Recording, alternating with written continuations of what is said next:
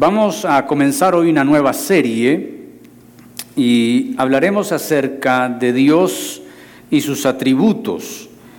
Hoy daremos una introducción acerca del conocimiento de Dios. Eh, le invito a que abra la Biblia en Jeremías capítulo 9, versículos 23 y 24. Leeremos estos dos versículos.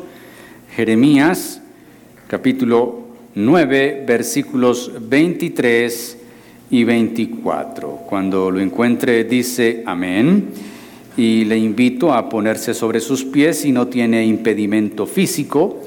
Leeremos entonces lo que dice aquí la palabra del Señor, que a diferencia de los demás de las demás series, eh, este tendrá varios textos alrededor de toda la escritura.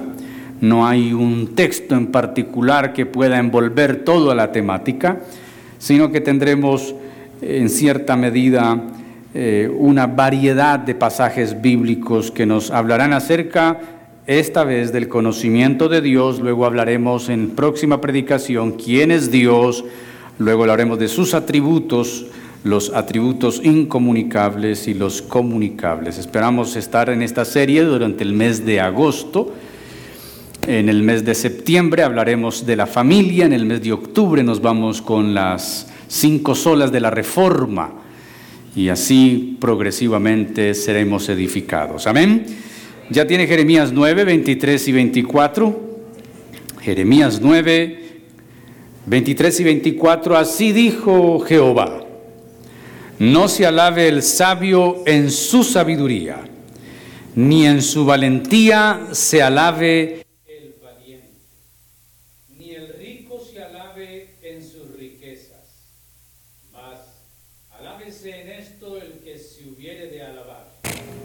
en entenderme y conocerme, que yo soy Jehová, que hago misericordia, juicio y justicia en la tierra, porque estas cosas quiero, dice Jehová.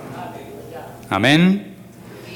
Déjeme leer la traducción al lenguaje actual, que nadie se sienta orgulloso, ni el sabio de su sabiduría, ni el poderoso de su poder, ni el rico de su riqueza.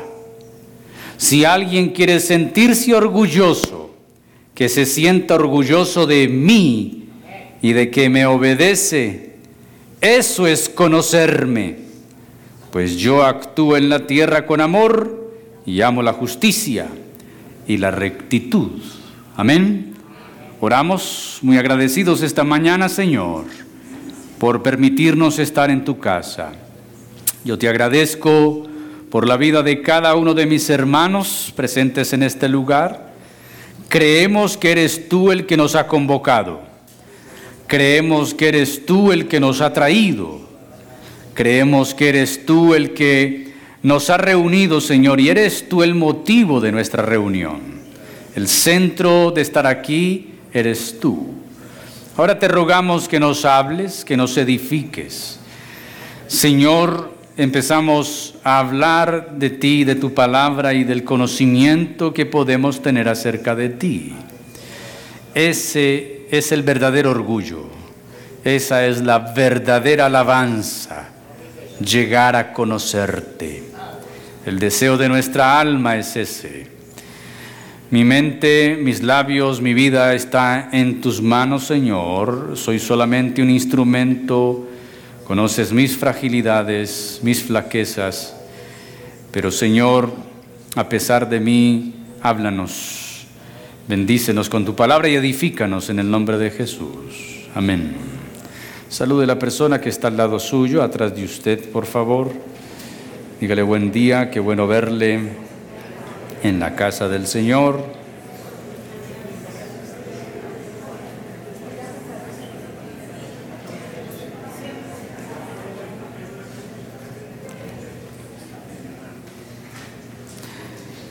Comenzamos a hablar de un tema que es bastante espeso y por no decir profundo.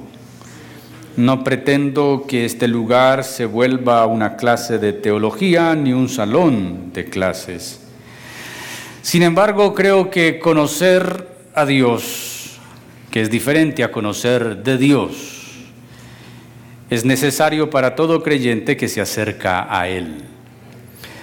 Creo que no hay nada más peligroso que una fe ignorante. Creo que no hay más peligroso que una manifestación espiritual sin conocimiento.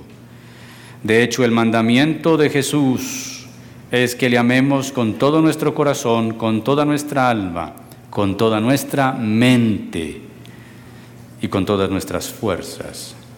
Eso implica que debemos pensar quién es Dios pues le invocamos, le adoramos, le seguimos, le servimos. Pero quizá estamos siguiendo, sirviendo, adorando y cantando a alguien que aún no hemos conocido. Hagamos entonces la diferencia en esta frase que ya mencioné. Una cosa muy diferente es conocer de Dios y otra cosa muy diferente es conocer a Dios. Así que muchos de los que estamos aquí ya podemos tener una respuesta positiva a la primera declaración. Todos los aquí presentes pueden decir que conocen de Dios. Inclusive los impíos conocen de Dios, los ateos, los agnósticos. El mismo diablo, bueno, el diablo conoce ambas caras, conoce de y conoce a. El reto aquí entonces no es conocer de, es conocer a quién, a Dios. La pregunta que debemos hacernos es si eso es posible. Bueno, las escrituras, la Biblia, nos fueron dadas para conocer a Dios. La Biblia es la revelación escrita. La Biblia no es un libro para demostrar que Dios existe, pues al leer el capítulo 1 de Génesis, versículo 1, se da por sentado que el que lee la Biblia cree que Dios ya existe. Quiere decir, la Biblia da por sentada la existencia de Dios. La Biblia no es para demostrar que Dios existe, la Biblia ya da por sentado la existencia de Dios. ¿Qué dice Génesis 1.1? En el principio creó Dios los cielos y la tierra. Ya declara la existencia de un Dios y un Dios que es desde el principio y que es creador. ¿Qué es qué? Así que si la Biblia ya da por sentada la existencia de Dios, no usaremos la Biblia para demostrar su existencia, pues para eso no fue revelada y ni fue dada. Pero la pregunta que debemos hacernos y responder es, ¿es posible conocer a Dios?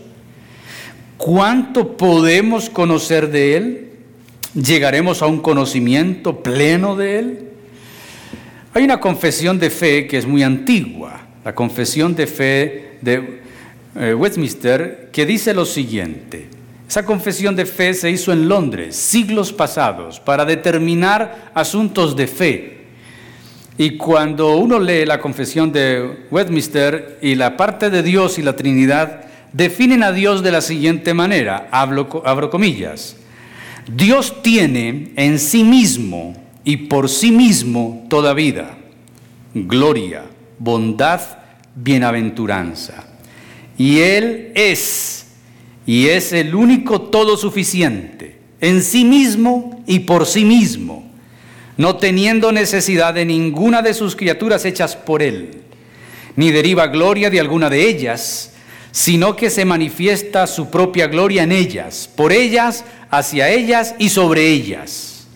Él es la única fuente de toda existencia, de quien por quién y para quién son todas las cosas, teniendo el más soberano dominio sobre ellas, para hacer por medio de ellas, para ellas y sobre ellas todo lo que Él le plazca. Todas las cosas están abiertas y manifiestas a su vista. Y escucha esta parte, y su conocimiento es infinito, infalible, independiente de toda criatura de tal manera que para Él nada es contingente o incierto. El Santísimo en todos sus consejos, en todas sus obras, en todos sus mandamientos, a Él son debidos, debidos toda adoración, servicio y obediencia, que a Él le plazca requerir de los ángeles y de los seres humanos y de toda criatura. Obviamente que esto que hemos leído es bastante grueso, ancho, amplio y profundo. Y no podríamos quedarnos analizando esta declaración. En cada una de esas palabras hay algo que se resume en que Dios es único, irrepetible y soberano, creador de todo cuanto existe. Y a Él, a Él le place hacer con todo lo que Él ha creado lo que Él quiera. Él es todopoderoso y existe por sí mismo. No necesita ninguna de sus criaturas para gloria. Él mismo se glorifica a sí mismo. Pero leyendo esto, esta parte y su conocimiento es infinito, infalible e independiente de toda criatura. Podemos conocer a un Dios que es infinito, siendo nosotros seres finitos. Quiere decir, podemos nosotros llegar a conocer a alguien que no tiene límites, teniendo nosotros muchos límites. Obviamente que podemos conocer de Dios solo lo que Dios le ha placido revelarse a nosotros. No podemos conocer más allá de lo que Él se nos ha revelado. Este conocimiento de Dios es necesario para tener una fe certera y una fe de convicciones. ¿Una fe de qué? ¿Una fe de qué? Porque a veces queda la sensación de que los creyentes han hecho una transición de iglesia de manifestación litúrgica, pero no tienen una conciencia de quién es Dios. Quiere decir, parece que nos trasteamos con el mismo Dios del catolicismo a la iglesia evangélica. Parece que nos pasamos de eh, el conocimiento cultural o del Dios cultural que aprendimos, que tenemos en nuestra mente, nos lo trajimos a la vida cristiana. Entonces hemos cambiado desde manifestación litúrgica, hemos cambiado los modos de adorar, la forma de acercarnos a Él, hemos cambiado la manera de ver la vida para nosotros frente al mundo, pero quizá no hemos cambiado la forma de entender quién es Dios, ni de ver a Dios, ni de conocer a Dios. Entonces, tenemos un reto grande como creyentes. El texto que hemos leído de Jeremías es una, un asunto que Dios le dice a Israel y que nos dice a nosotros hoy. La verdadera gloria, el verdadero orgullo. Quiere decir, la vida solo cobra sentido no en la riqueza que poseamos, no en la fuerza que adquirimos, no en la sabiduría que podemos tener o la inteligencia Dios dice que la verdadera riqueza, que la verdadera inteligencia, que la verdadera sabiduría, que todo lo que es realmente genuino es una sola cosa. ¿Cuál cosa? Dice el pasaje. Conocerlo a Él. Así que la vida del hombre siempre se está yendo en adquirir cosas, sea posición, o sea, posesión, adquirir bienes materiales, trabajar, el placer, y, el hombre se siente orgulloso de lo que sabe por lo que estudia, o se siente orgulloso de lo que modela por su ejercicio y su fuerza. Pero Dios dice que si alguien se quiere alabar, que si alguien se quiere sentir orgulloso, que si alguien puede gloriarse, Dios lo permite solo de una cosa, de conocerlo a Él. ¿De qué? ¿De qué cosa? Conocerlo a Él. Ahora la declaración que hemos leído de la confesión de Westminster, esa declaración de quién es Dios, esa parte que dice su conocimiento es infinito. Al detenernos allí debemos reconocer que hay una limitación para nosotros conocer suficientemente a Dios. Así que lo que podemos conocer de Él es lo que Él mismo ha revelado de sí mismo en las escrituras y en la creación. Para poder conocer a Dios de alguna manera es necesario que Él se revele a nosotros. Y cuando nosotros hablamos de revelación de Dios que viene mediante varias partes, por ejemplo, la naturaleza, Pablo dice que Dios se puede conocer a través de las cosas creadas. Romanos 1, 18 y 19. ¿Qué dice el texto de Romanos 1, 18 y 19? Nótese cómo Pablo establece esto acerca de un mundo que ha querido sacar a Dios de todo sentido. Dice, por favor, le bajan a los monitores, creo que son los que generan el pito. Estamos en Romanos capítulo 1, versículos 18 y 19, porque la ira de Dios se revela desde el cielo contra toda impiedad e injusticia de los hombres que detienen con injusticia la verdad, porque lo que de Dios se conoce les es manifiesto, pues Dios se lo manifestó porque las cosas invisibles de Él, su eterno poder y deidad, se hacen claramente visibles desde la creación del mundo, siendo entendido mediante las cosas, siendo entendidas mediante las cosas hechas, de modo que no tienen que. Y el versículo 21, pues habiendo conocido a Dios, ¿dónde conocieron a Dios? ¿Cómo Dios se dio a conocer? Dios se reveló a sí mismo por medio de la creación. ¿Por medio de qué? ¿Por medio de qué, hermanos? La creación. La creación es la manera en que Dios primeramente se ha revelado.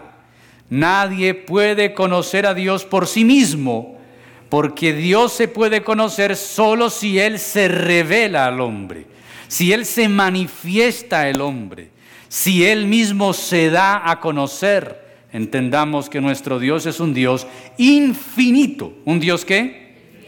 ¿Un Dios qué, hermanos? ¿Dios qué? No, pero ese infinito suyo, ¿un Dios qué? Infinito. ¿Qué es un Dios infinito? Que no tiene límites y en estos días nos sorprendimos por las fotos que ese satélite con un gran lente le tomó a las galaxias y que captó unas imágenes de esos agujeros negros y de esas otras órbitas, de esos otros espacios del universo que para el hombre son desconocidos. Y la ciencia quedó sorprendida. Y nosotros mismos quedamos sorprendidos, pues la Tierra es microscópica delante de esa cantidad de planetas. Sin embargo, todo eso que sorprende al hombre es hecho por Dios. Y no solamente hecho por Dios, sino que eso que para nosotros es incalculable, inmedible, Dios lo habita todo. Quiere decir, eso no es un espacio muy grande para Dios. Como si dijéramos, Dios vive ahí, eh, ¿en qué lado de ese agujero negro o de esa parte de esa galaxia existe? No, Dios existe en todo eso y lo llena todo. Entonces, para poder considerar en cierta medida la grandeza de Dios, imaginémonos lo que para nosotros es grande, como ver una foto satelital del planeta Tierra o del sistema solar, eso es grande. Pues imagínense que Dios es innumerablemente mucho más grande que todo eso. Es un Dios infinito. Y a través de la creación, Él se ha revelado, se ha mostrado todo lo que hay hecho fue hecho por Él y para Él. La creación da testimonio de la existencia de Dios. Entonces, no podemos conocer a Dios por nosotros mismos, ni por nuestra propia motivación. Dios se da a conocer, se muestra. La naturaleza es una forma en que Dios se ha revelado. Pablo dice que lo que se puede conocer de Dios es claro para el ser humano, pues Dios mismo se ha revelado, pero la creación natural que revela a Dios no es suficiente. Él se revela de esa manera, Pero para nosotros poder trascender necesitamos ir a la escritura.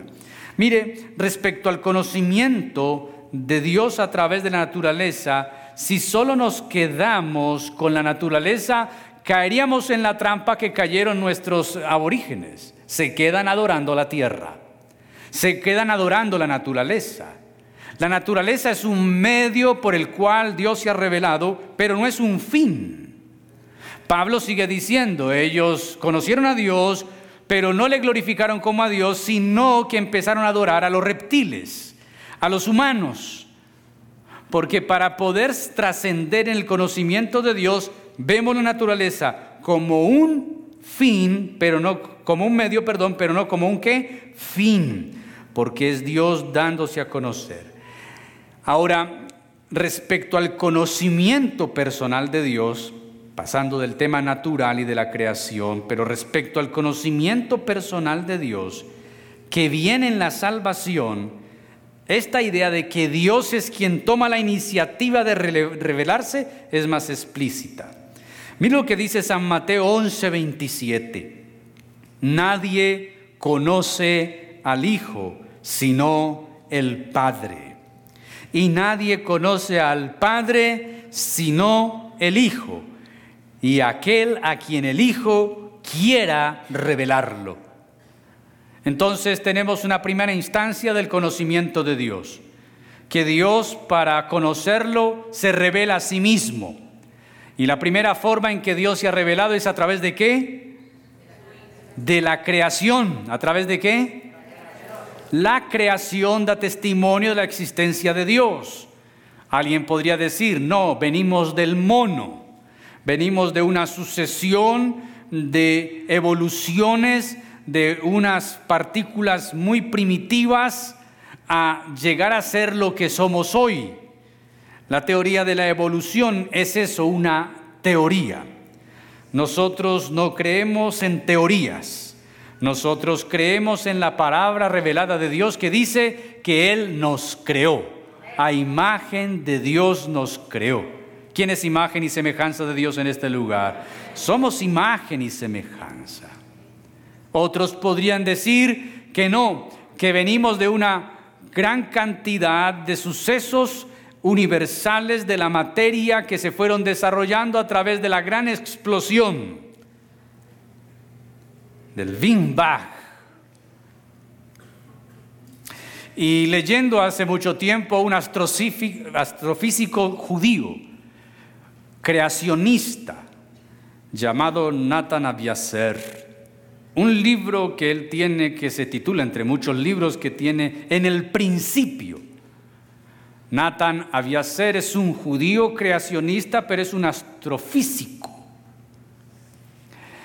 Y leí de él algo que puede ser y que chocará con el concepto de algunos, pero puede ser ajustado a la Biblia. Él no niega la gran explosión. Él la mete en la Biblia. Él dice, ¿y qué tal si la declaración sea la luz? Fue la gran explosión que Dios produjo. Y no es loco. Lo está diciendo un judío creacionista que es astrofísico. Nosotros hemos visto la creación como si fuera un mago sacando conejos de un sombrero. Sea la luz, abra cadabra, produzca la tierra, abra cadabra, salgan las estrellas. La creación no fue así. La creación se dio en la eternidad por un Dios eterno. No fueron siete días de 24 horas. El día Yon en hebreo para día significa un espacio indeterminado de tiempo. Así que eso del primer día no es abracadabra y ya fue. Es toda una sucesión de acontecimientos que no sabemos cuánto demoró. Dios no trabaja al contrato, no tenía afán. Recuerde que él habita en no, la eternidad. Él habita la eternidad.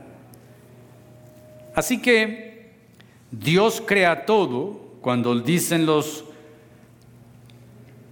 arqueólogos, historiadores, que esto data de millones de años. Hay cosas que se pueden creer. No sabemos cuán vieja sea la tierra, aunque el hombre bíblico solo tenga siete mil, ocho mil máximo de años. Nosotros sí creemos en un Dios que hizo todo y lo hizo perfecto. Pero para poder conocerlo, Él tuvo que revelarse porque el hombre por sí mismo no puede conocerlo. Lo hizo a través de la creación. Pero para poder conocer a Dios de una manera personal en la salvación, también Dios tiene que darse a conocer. El texto que hemos leído de Mateo 11, 27 dice que nadie conoce al Hijo, sino quién? el Padre. Y nadie conoce el Padre y aquel a quien el Hijo quiera revelarlo. Esto es muy importante. No todo mundo conocerá a Dios. La revelación para salvación es una obra soberana de Dios. Él se mostrará para salvación a quien Él quiera. A quien Él quiera revelarlo.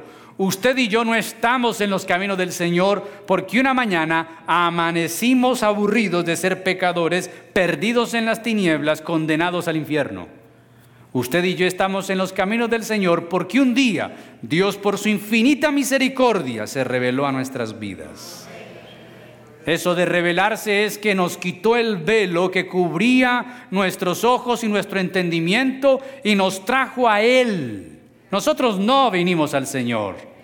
Él nos trajo hacia Él. Amén.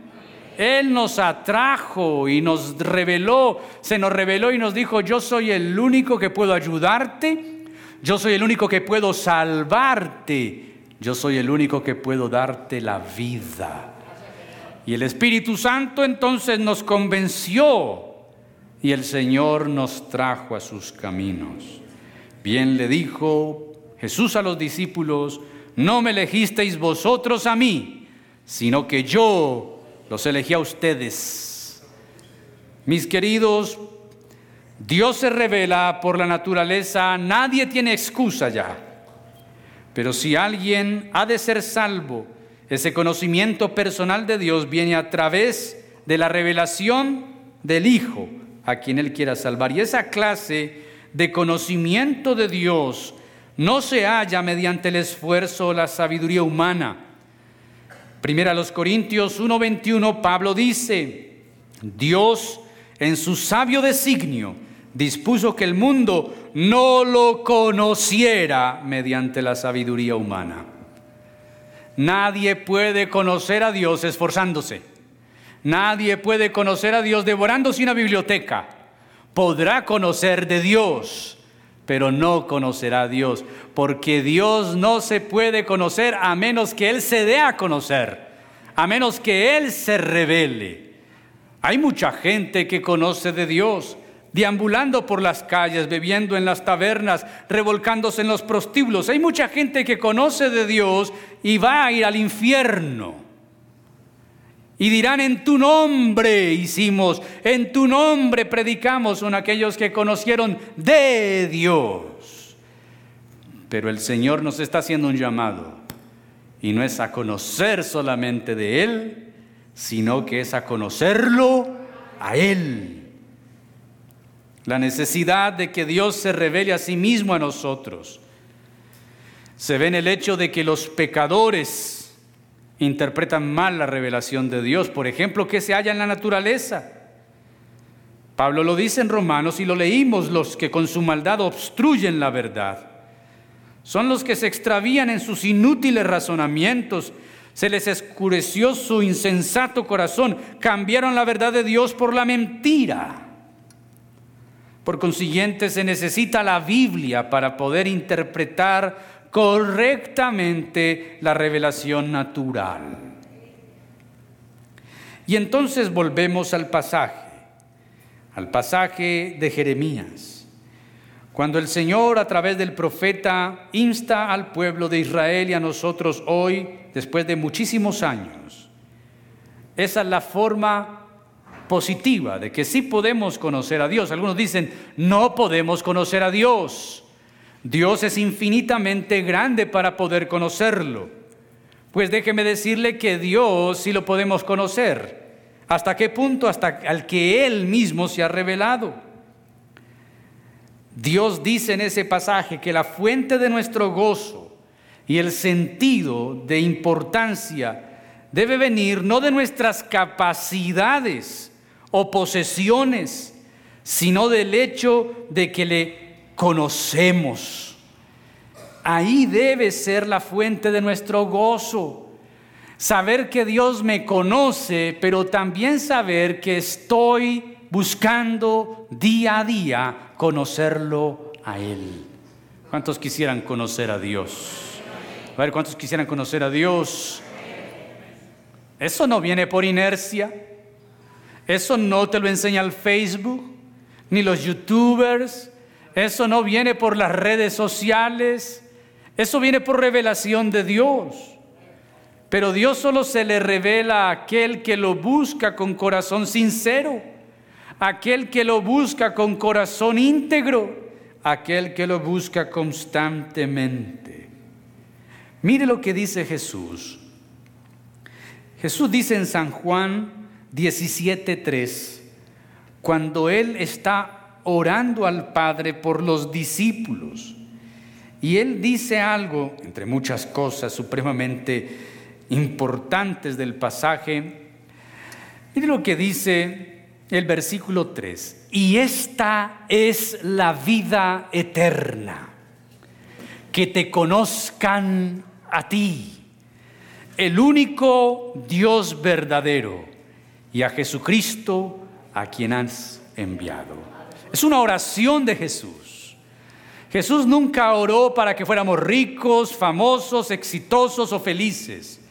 La oración de Jesús por nosotros es que seamos guardados del mal, ahí está en el capítulo 17, que no fuéramos quitados del mundo, sino guardados del mal.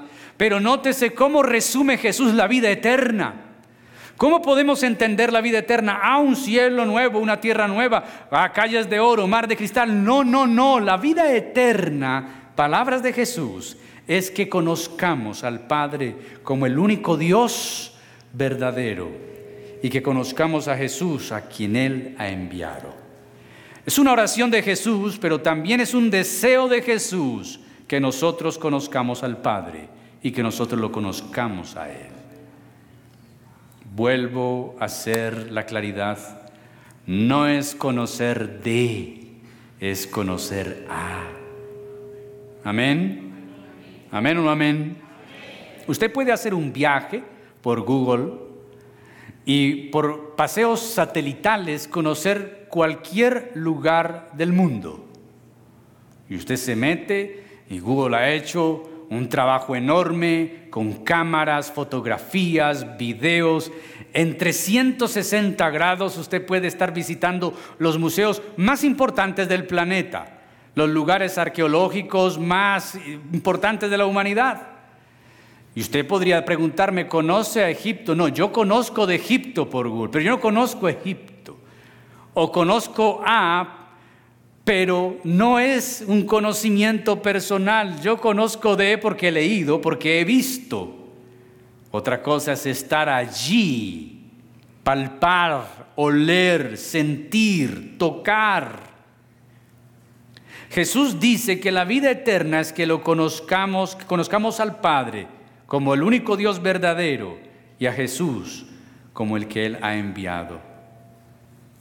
Y es que la promesa del nuevo pacto es que todos conoceremos a Dios, del más pequeño hasta el más grande, dice Hebreos 8:11.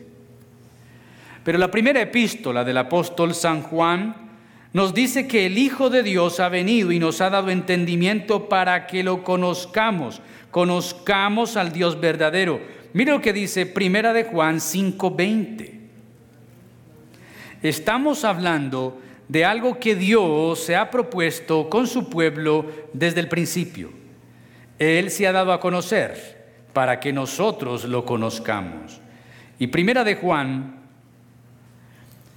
en el capítulo 5, en el versículo 20, encontramos la siguiente declaración.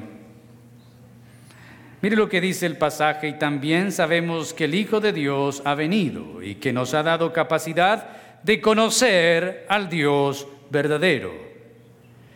Él nos ha invitado y nos está invitando a conocerlo, pero no por nosotros mismos. El texto dice que Él nos ha dotado con la capacidad no humana, sino divina, porque es Dios quien se revela Estamos capacitados por Dios, nos ha dado el entendimiento por su Espíritu para conocer al que es el Dios verdadero.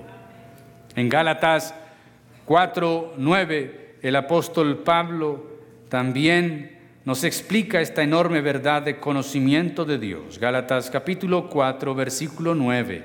Mas ahora, conociendo a Dios, o más bien, siendo conocidos por Dios.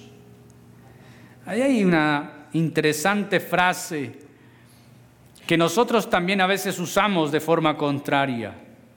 Debes conocer de Dios, sí, y para eso predicamos, para que la gente conozca de Dios. Pero cuando estamos en sus caminos, ya no podemos decir que conocemos a Dios, más bien fuimos conocidos por Él. Filipenses 3:10, y el apóstol sigue insistiendo en ese conocimiento de Dios. Filipenses capítulo 3, versículo 10, a fin de conocerle y el poder de su resurrección y la participación de sus padecimientos, llegando a ser semejante a él en su muerte. Es el anhelo de Pablo. Pablo siempre anheló llegar a conocerle. Y él una vez dijo y lo escribió y está en sus epístolas, aquel día conocí cómo fui conocido. Ahora, Juan pudo decir, les he escrito a ustedes, queridos hijos, porque han conocido al Padre, dice Primera de Juan 2:13. Entonces, mis amados, el hecho de que en efecto conozcamos a Dios mismo se demuestra Adicionalmente, al darnos cuenta que las riquezas de la vida cristiana incluyen una relación personal con Dios. Esa es la diferencia de un creyente redimido a una persona no redimida. La persona no redimida podrá conocer de Dios, pero el redimido le fueron abiertas las puertas del reino de los cielos para que establezca una relación personal con Dios a modo de que no solamente conozca de Dios, sino que llegue al punto de conocer a Dios. ¿De conocer a quién? Pero el conocimiento que podamos adquirir de Dios tiene límites. Esos límites están establecidos por las escrituras. Vuelvo a mencionar lo que dije al principio. No nos podemos quedar solo con la revelación natural, porque si es así nos volveríamos chamanes de la Pachamama.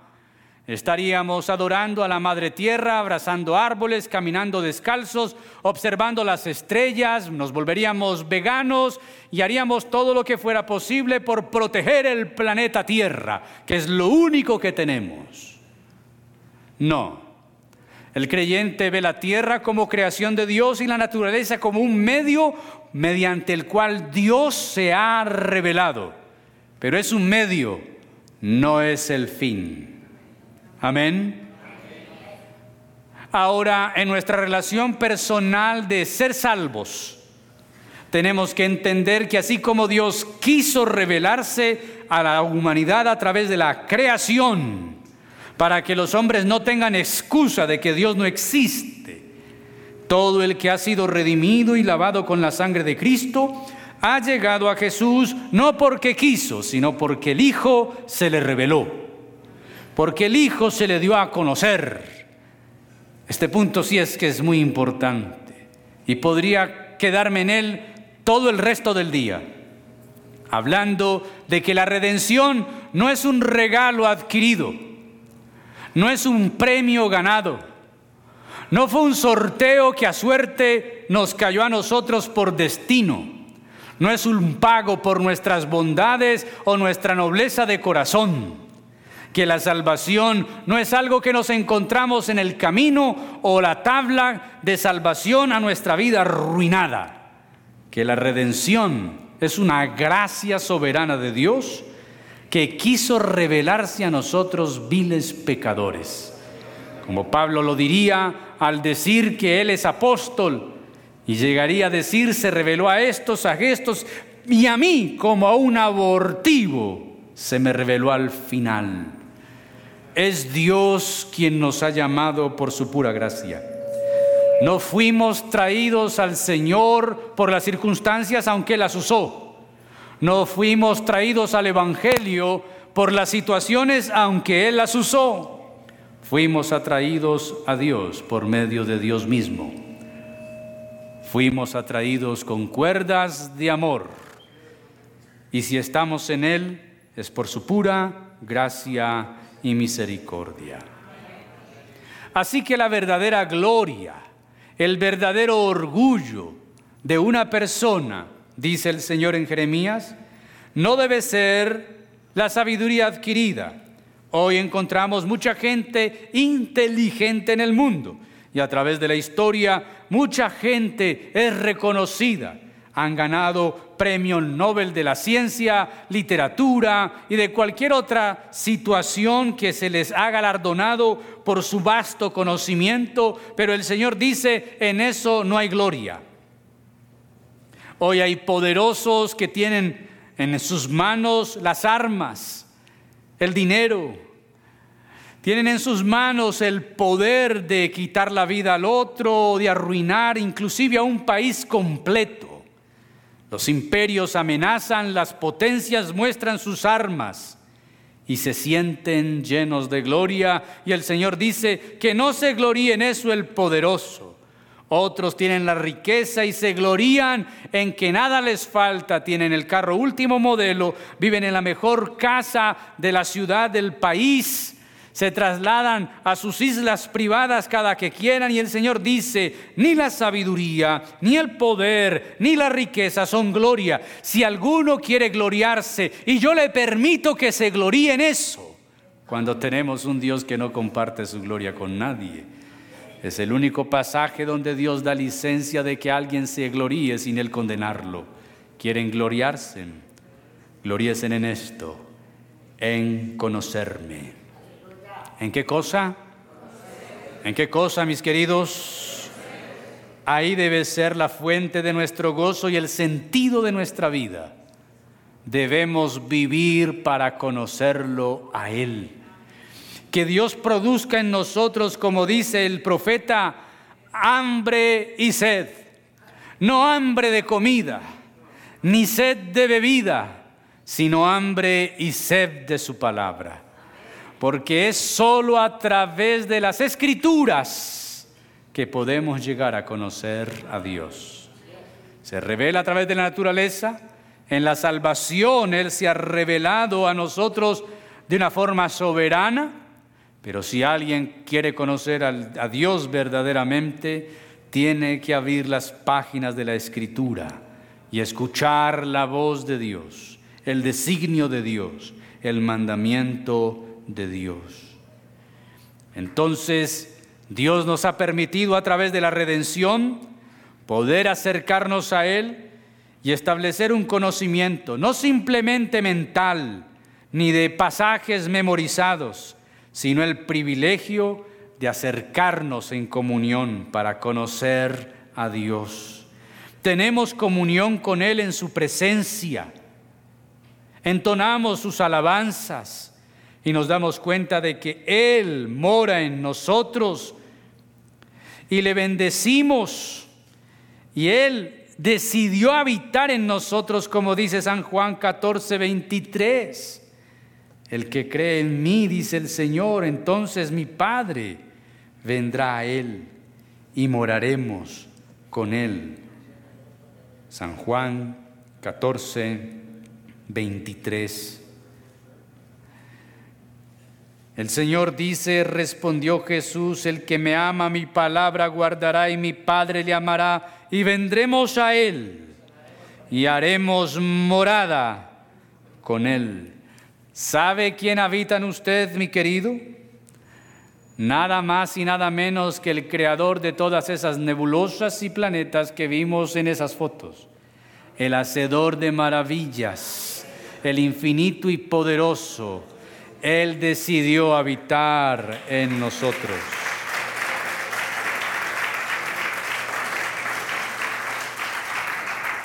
Así que es verdad que la relación personal con el Padre, con el Hijo y con el Espíritu Santo se puede decir que es la más grande de todas las bendiciones de la vida cristiana. El creador del universo vive en mí, vive en usted. Puede decirle a su alma y a su mente inquieta, a su corazón insatisfecho, quebrado y dudoso, ¡Ey! No te preocupes, el que sostiene las estrellas y le puso límite al mar, habita en tu vida. El que sabe cuánta arena tiene el mar, al que a las estrellas las llama por su nombre, al creador y sustentador de lo visible y de lo invisible, habita en mí. Obviamente hay que amarlo, guardar su palabra, porque Él dice, el que oye mi palabra, el que me ama, guarda mi palabra, mi Padre lo amará, vendremos a Él, haremos morada con Él. Ni siquiera Moisés disfrutó de esto. Dios le dijo a Moisés, hazme una tienda, quiero habitar en medio de mi pueblo, no en mi pueblo, en medio de mi pueblo. Ni siquiera Abraham, cuando recibió los tres ángeles en el desierto, que los atendió en su tienda, lavó sus pies y les dio de comer, Dios estaba con él, pero no estaba en él. Así que nosotros disfrutamos de esa gracia redentora y podemos decirle al Señor, Señor, gracias, porque creí que estabas muy lejos pero yo tengo una relación contigo, te has revelado a mi vida y lo que quieres es que yo te conozca. Y es Dios quien toma la iniciativa. Ahora, ¿cómo responderemos nosotros? Puestos empeoramos.